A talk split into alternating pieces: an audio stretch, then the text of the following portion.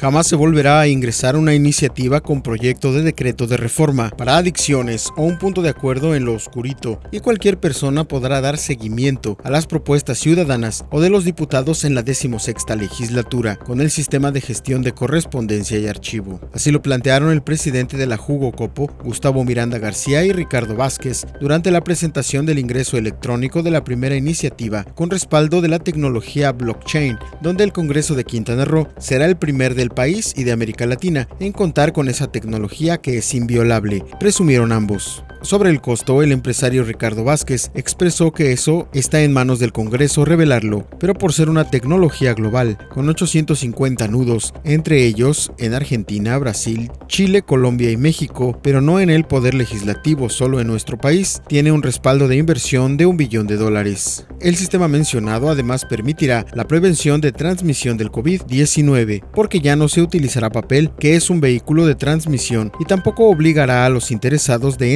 entregar algún documento, ir hasta Chetumal bajo el riesgo de la pandemia, precisó el presidente de la Junta de Gobierno y Coordinación Política. Con esto, el Congreso del Estado se convertirá en el primero de la certificación digital de la documentación legislativa a través del sistema de gestión, con que se brindará mayor transparencia al manejo de la información durante el proceso legislativo, según el documento a que se dio lectura.